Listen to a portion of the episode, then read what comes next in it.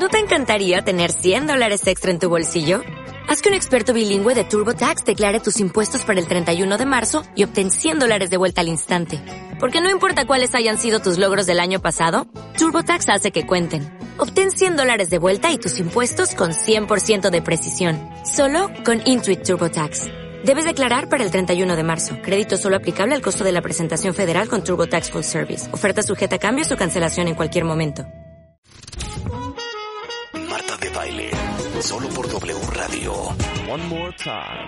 96.9. Estamos donde estés.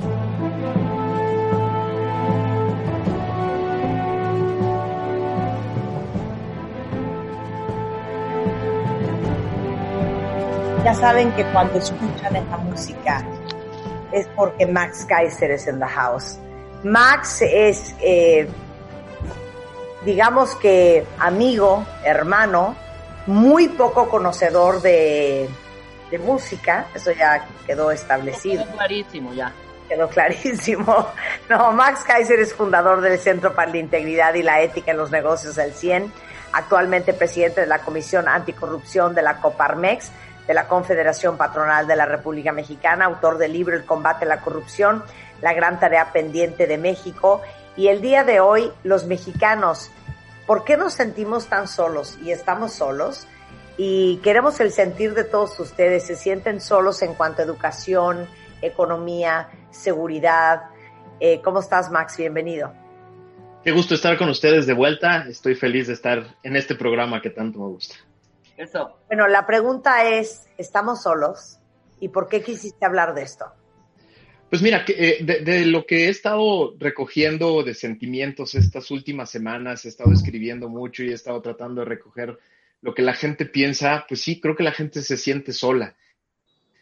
Eh, hay una cosa, desde hace muchos años, cuando se generan estas ideas de gobiernos democráticos liberales en los que se respeta la individualidad de la de cada persona y el gobierno trata de ser lo menos invasivo posible, generamos esta idea de que la gran mayoría de las cosas en situaciones normales las resolvemos nosotros los ciudadanos, en nuestras casas, con nuestras familias, en nuestros negocios, etc. Es decir, el, el, el gobierno liberal, el, el gobierno democrático liberal pretende ser un gobierno respetuoso de la privacidad, de la individualidad, del proyecto de cada, de cada ciudadano y solo intervenir cuando hace falta. Pero en una situación de emergencia, en un momento de crisis, lo que esperas es que el gobierno se encargue por lo menos de cinco cosas muy importantes.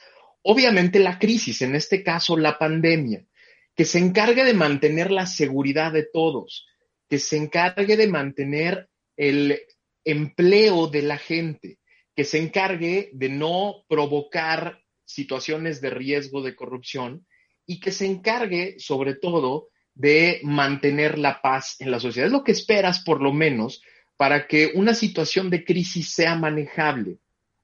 Y lo que yo creo que sucedió en estos, en estos últimos meses es que el gobierno simplemente abandonó todas esas responsabilidades. Déjenme les doy algunos datos que son dramáticos. Vamos a empezar con el tema del manejo de la pandemia.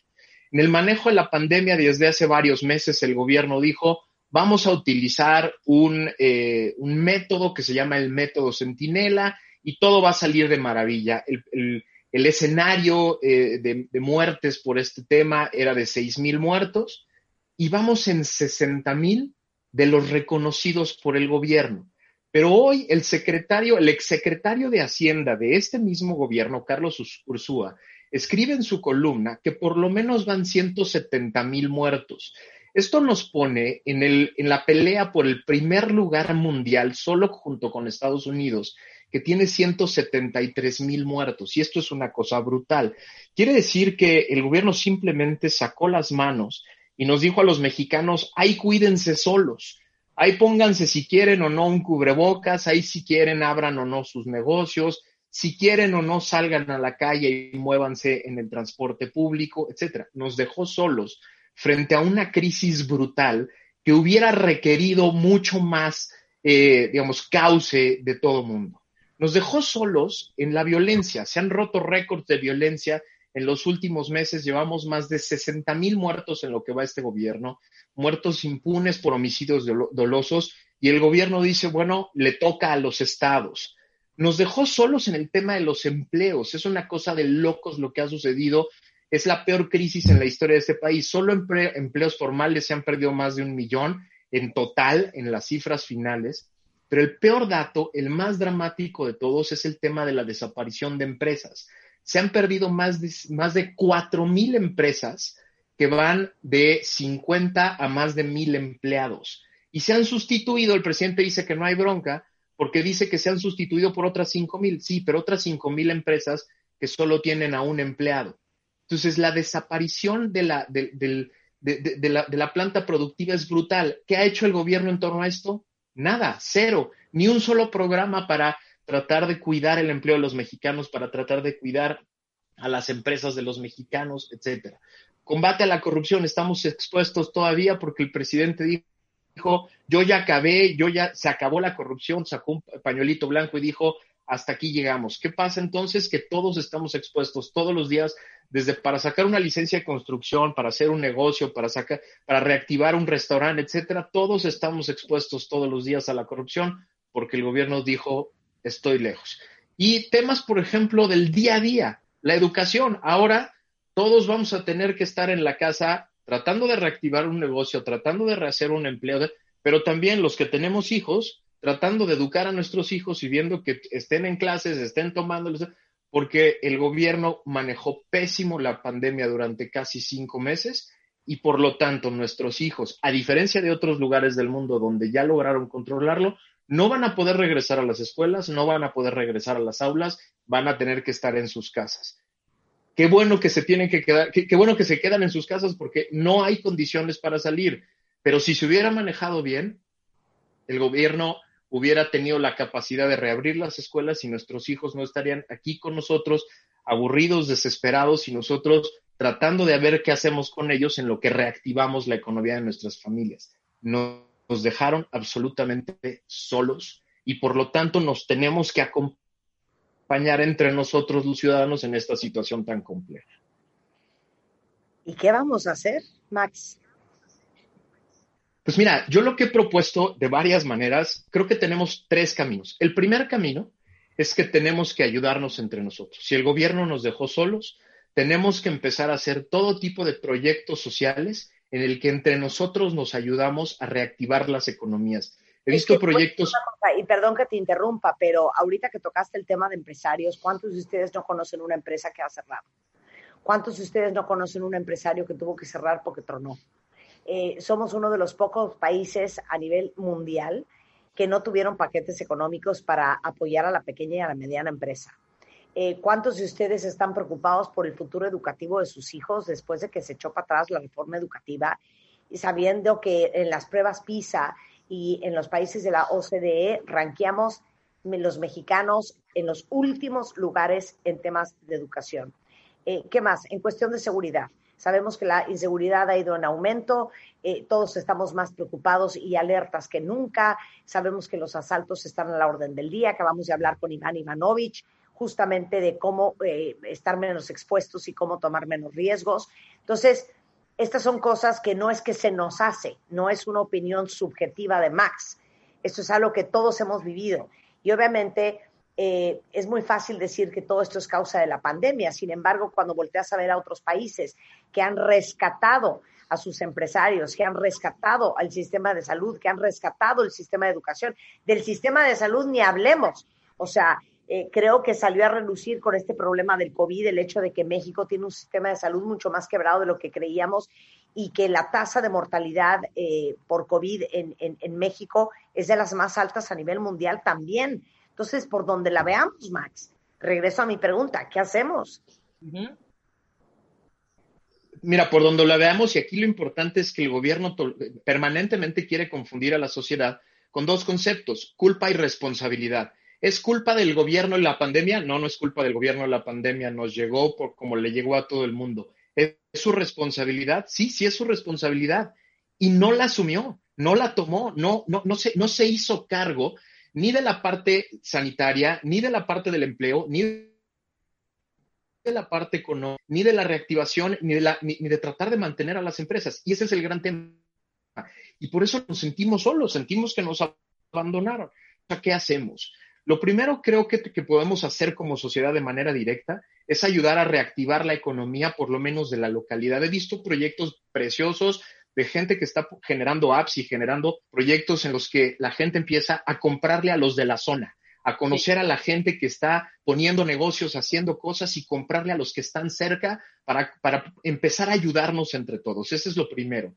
Lo segundo que tenemos que hacer es mantener completamente, eh, digamos, con toda la fuerza que se pueda desde la sociedad, la exigencia al gobierno para hacer cosas concretas con la lana. Cosas como, por ejemplo, hay tres proyectos de infraestructura, solo tres, más la pérdida de Pemex, Dos Bocas, el tren Maya y el aeropuerto de Santa Lucía, más lo que ha perdido Pemex, solo esas tres cosas más Pemex, en, eso se han perdido un billón de pesos, un billón de pesos lo que podría servir de manera increíble si, el si finalmente se renunciara a esas necesidades, lo que eh, toda esa lana podría servir activar la economía, para salvar empresas, para reconstruir empresas. Y en cambio se está utilizando en proyectos que no van a funcionar. hay que mantener la exigencia. Pero lo tercero, Marta Rebe, auditorio, hay que empezar a hacer cuentas, hay que empezar a tomar nota, porque el año que entra se escoge a 21 mil personas. Hay 21 mil puestos en juego para la elección del 2021. 21 mil cargos, la elección más grande de nuestra historia. Y por eso hay que empezar a hacer la hay que empezar a tomar nota de cada cosa, hay que empezar a ver quién nos dejó solos. No es solo el gobierno federal, es el gobierno federal, son los gobiernos locales, son los gobiernos municipales, el Congreso federal y los congresos locales. Todos ellos van a pedir nuestro voto el año que entra y a todos ellos habrá que exigirles cuentas de por qué nos sentimos solos y por qué nos dejaron solos en un momento tan importante. Creo que esas son las tres cosas que tenemos hoy a la mano para empezar a movernos hacia adelante y empezar a tratar de sacarnos esta idea de que nos dejaron completamente abandonados. Em, y, yo creo que todos, eh, si hacemos un sondeo de opinión entre nuestros círculos más cercanos, eh, pues ese es un un gran sentir de, gran parte de la población. Eh, ¿Qué más podemos hacer nosotros desde nuestra trinchera?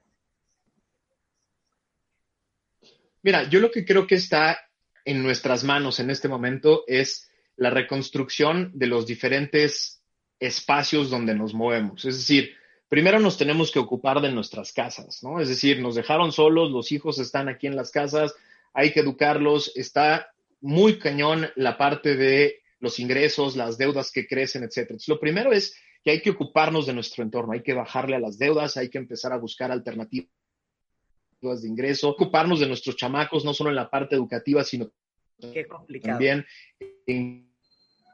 traten de estar posible y después empezar con nuestro entorno más cercano. Creo que, creo que es importantísimo en este momento regresar a la idea de comunidad, a la idea de eh, política cercana, ¿no? Empezar por nuestras calles, empezar por nuestras colonias, empezar por el, señor de las tortillas que conocemos, comprarle a él, el señor del huevo, el de la tintorería, comprarle eh, unos vales al cuate que, que corta el pelo a unas calles para que después los puedas usar. Empezar a ocuparnos todos por todos de nuestros entornos cercanos. Creo que eso lo tenemos más a la mano que nunca y es un gran momento para que las pequeñas células sociales empiecen a crecer. Que eso es lo que tiene a la mano cualquiera. Y a partir de ahí, empezar a utilizar todas las diferentes plataformas que tenemos para empezar a exigir a los diferentes niveles de gobierno nuevas, nuevas políticas, políticas que sí nos atiendan a nosotros, que sí se ocupen de nosotros. Y, e insisto, lo más importante, hacer la cuenta para pasarles la cuenta a los que no se ocuparon de nosotros, para empezar a decirles políticos que se olvidaron de nosotros de eso. A ver, es muy importante que entendamos, hay diputados locales que no hicieron su chamba, donde nos estén escuchando, hay diputados locales que no hicieron chamba, eh, miembros de cabildo y presidentes municipales que no hicieron estas cinco chambas que, que dijimos, no se ocuparon de la pandemia, no se ocuparon de la economía, no se ocupan de la seguridad Hay gobernadores que van a estar, eh, gobiernos locales que van a estarse eligiendo el año que entra, que tampoco se ocuparon de su chamba. Hay que empezar a, a revisar cada uno de estos gobiernos, cada una de estas chambas y empezar a exigirles cuentas. No podemos como ciudadanos otra vez quedarnos simplemente con el enojo y la frustración sin tratar de empezar a proyectar hacia adelante cómo cambiar este gobierno. Tenemos que hacerles ver que sí hay consecuencias por dejarnos solos en el momento que más los necesitábamos. Si en algún momento se necesita gobierno, es cuando hay una crisis. Casi no lo sentimos, casi no sentimos la necesidad de gobierno cuando estamos en una situación normal, voy a poner entre comillas normal. Casi no sentimos que necesitamos a ese aparato grandotote llamado gobierno. Cuando estamos en crisis lo sentimos mucho mucho la necesidad, sentimos mucho la, necesidad de presencia en, diferentes órdenes y nos sentimos solos porque nos abandonaron. Literalmente se están ocupando de otras cosas. Escuchamos al presidente hablar que si de la rifa del avión, que si del caso Lozoya, cuando la gran mayoría de los mexicanos lo que queremos saber es cómo demonios le voy a hacer para reactivar la economía de mi casa. Claro. ¿Cómo demonios que si está a la calle no me asalten? ¿Cómo demonios le voy a hacer para cuidar una pandemia que sigue fuera de control? Claro. Eso es, eso es para lo que necesitábamos al gobierno, si no, ¿para qué demonios? Claro, claro. Bueno, pues muchas gracias por tu comentario, mi queridísimo Max. Eh, Max Kaiser es fundador del Centro para la Integridad y la Ética en los Negocios y aparte es presidente de la Comisión Anticorrupción de la Coparmex. Eh, si ustedes quieren conectar con él, es Max Kaiser 75. Max, muchísimas gracias. Es un gusto siempre estar en este programa, qué gusto verlas, síganse cuidando muchísimo. Te mandamos un gran beso. Regresando, Shoot the Graves in the house. Miedo a ser vulnerable y más adelante agárrense porque viene Evan Mark Katz, Do's y Don'ts del First State al volver en W Radio. No se vaya. W Radio 96.9 al aire. De baile en casa. Estamos donde estés. Más música, mejores especialistas, más invitados. Marta de baile, desde casa a tu casa. Marta de baile desde casa a tu casa. Hacemos una pausa.